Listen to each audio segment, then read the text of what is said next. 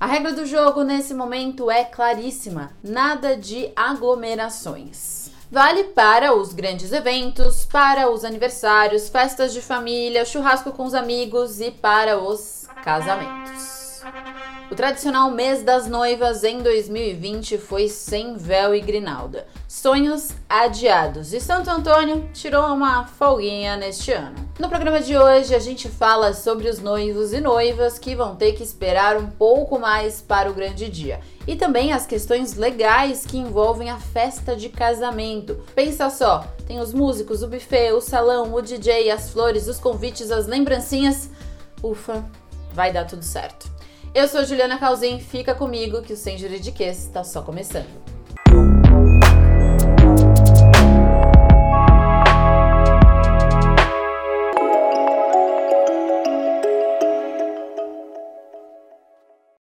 O drama foi vivido por J-Lo, Mariana Rios, Luan Santana e milhares de noivos que estavam programados para chegar ao grande dia. Teve festa nos Alpes suíços que teve que ser cancelada. Jennifer Lopes, que tinha se programado para dizer sim na Itália durante o verão no hemisfério norte, teve que dizer não para o evento. O sertanejo Luan Santana, que estava se programando para o casório, teve que dizer sim ao adiamento. Beleza, mas e aqueles casais que nem estavam programando uma festa em um castelo europeu, que inclusive foram atingidos pela crise econômica no Brasil e as empresas que têm como ganha-pão as festas de casamento. Vamos ao caso de hoje. Festas adiadas, casamentos cancelados na pandemia. De um lado, a gente tem os noivos, que, claro, têm que respeitar as orientações de isolamento social. Tinham tudo marcado, mas vão ter que adiar as festas.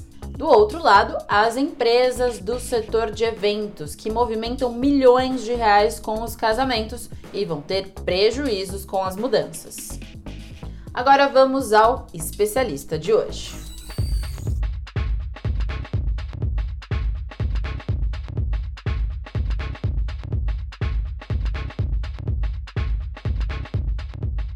casamento ou matrimônio. Estamos falando do vínculo entre duas pessoas que têm essa união reconhecida de forma cultural, religiosa ou governamental. Para selar essa união, a gente tem claro o sonho de muitos casais: a festa de casamento. Além de uma tradição para oficializar a união dos noivos, a gente está falando também de um baita mercado. Segundo o IBGE, o Brasil tem cerca de um milhão de casamentos por ano.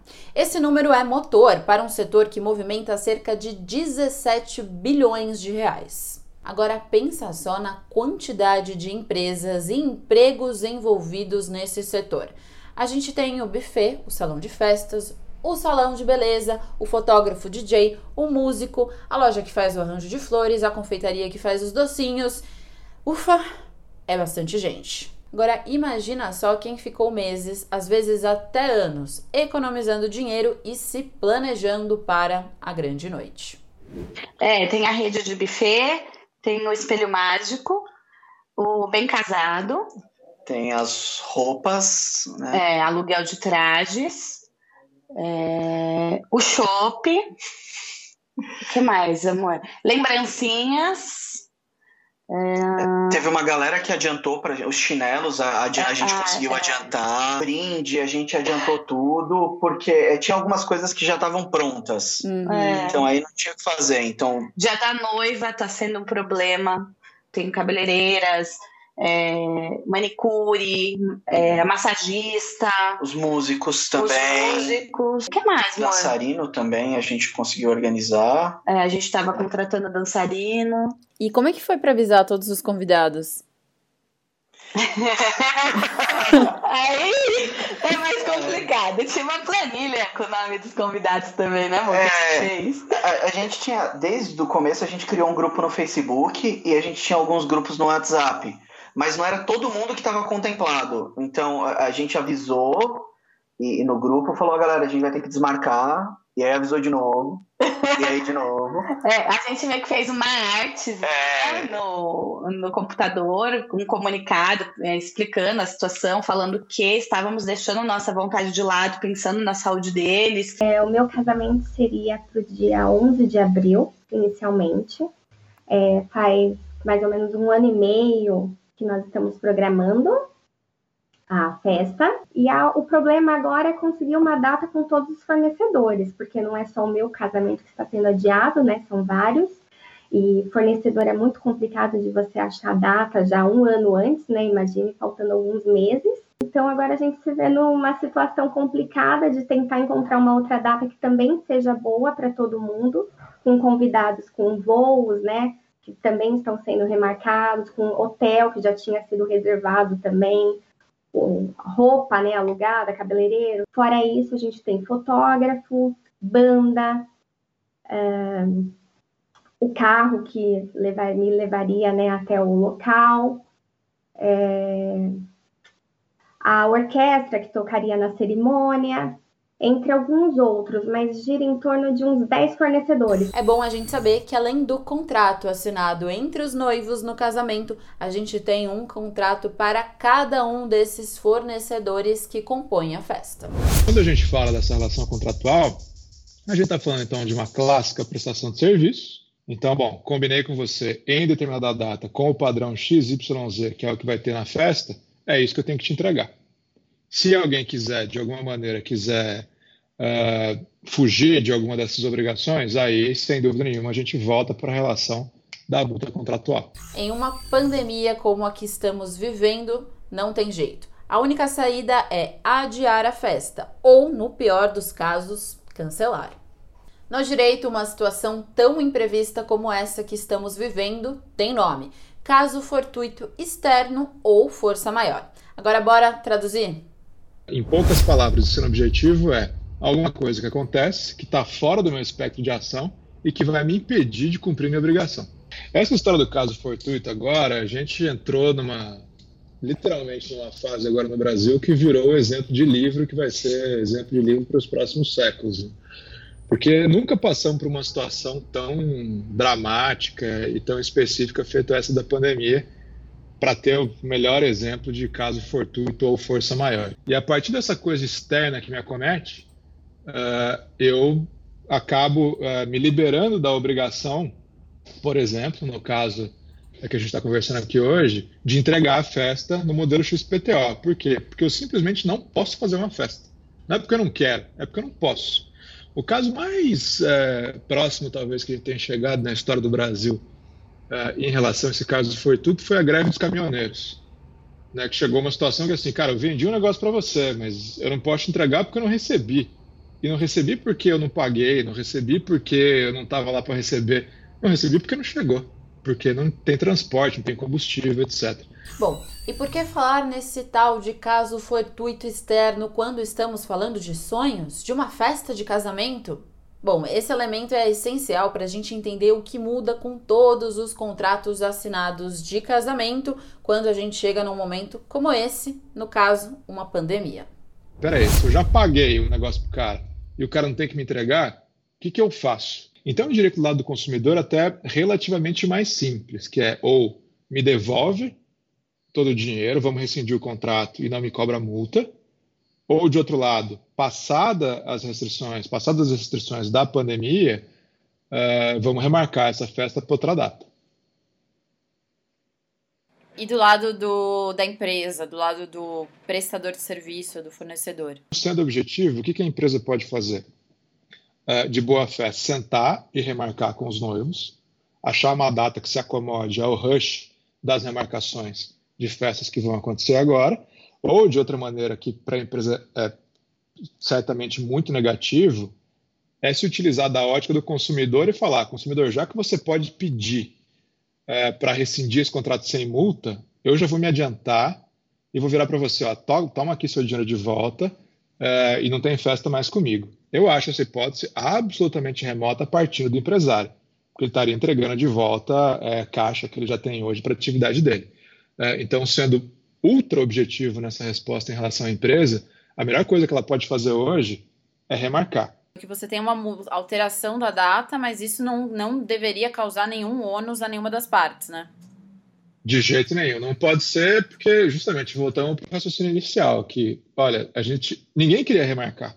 A gente só está remarcando porque não tem como. Pré-pandemia, a gente não tinha, então, esse caso de fortuito ou de força maior. Então, nesse sentido, se eu quisesse abandonar um contrato no meio uh, antes da pandemia, eu poderia abandonar o contrato, mas eu estaria sujeito às multas por rescisão contratual. E aí, varia de contrato para contrato, mas eu diria que uma média aí seria assim: beleza, você já me pagou 50 mil reais da sua festa e tem mais ainda 100 por pagar. Então, você quer interromper o contrato hoje? Ok, interrompo, mas os 50 que você já me pagou, eu vou reter aqui comigo é, 30% e vou te devolver 70% do valor, porque essa é a multa contratual.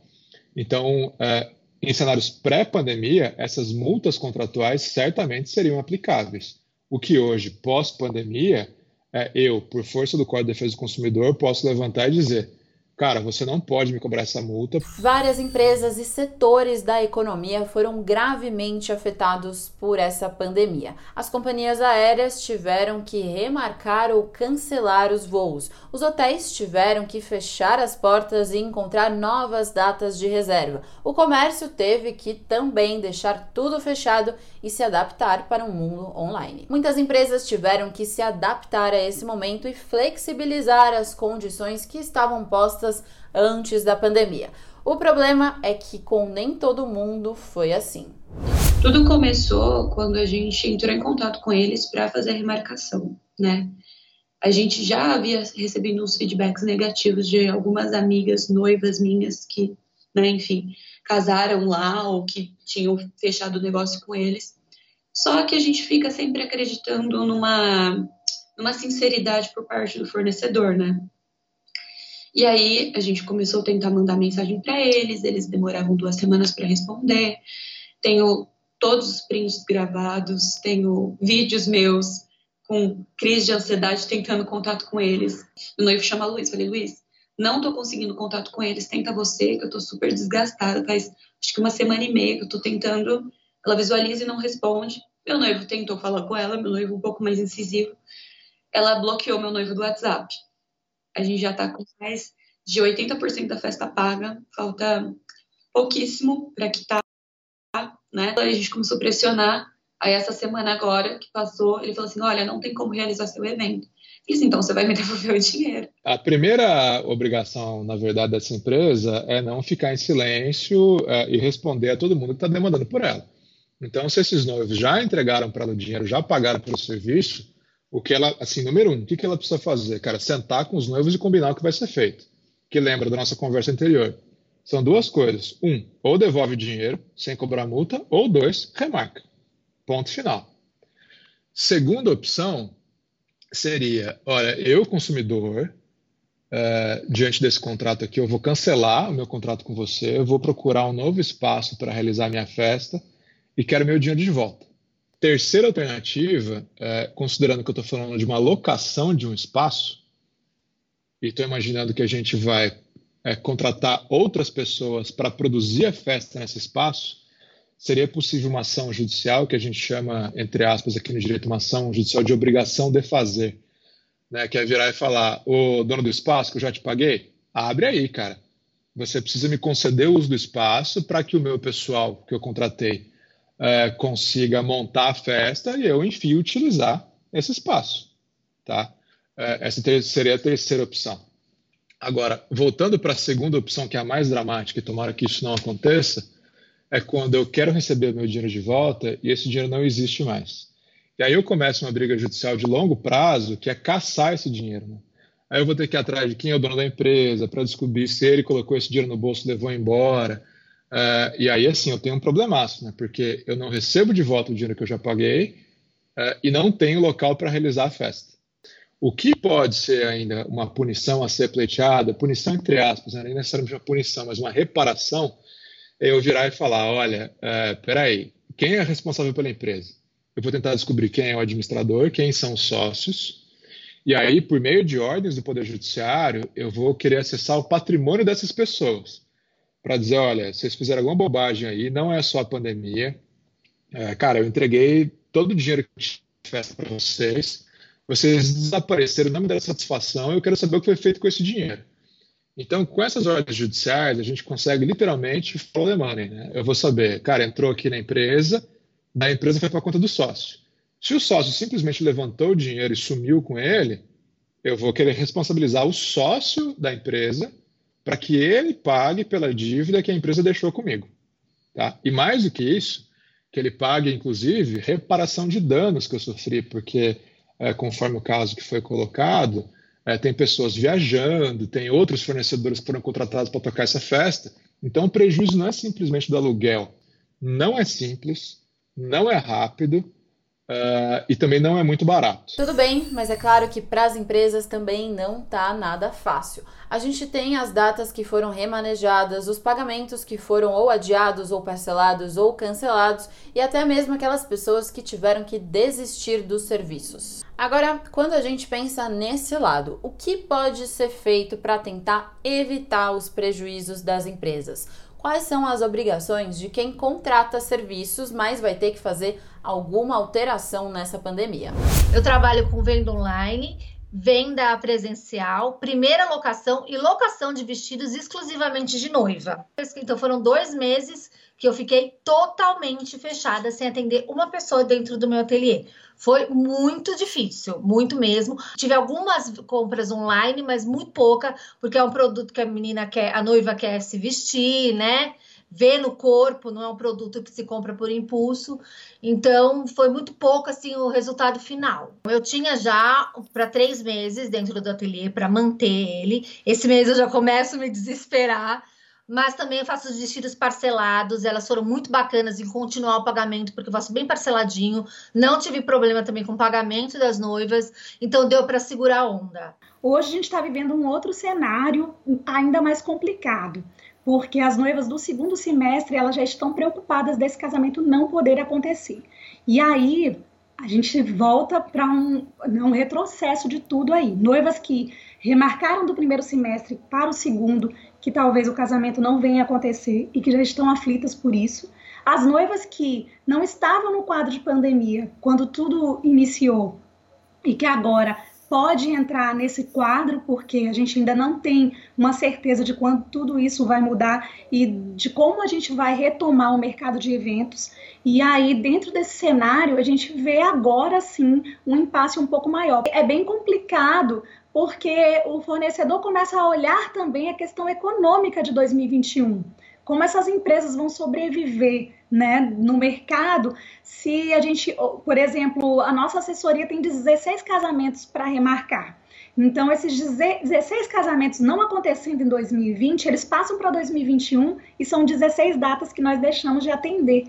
Hum. Então, por outro lado, a noiva que está nesse quadro ainda de pandemia, ela não tem culpa de tudo isso, e aí a gente entra nesse conflito entre é, contratante e contratado, né?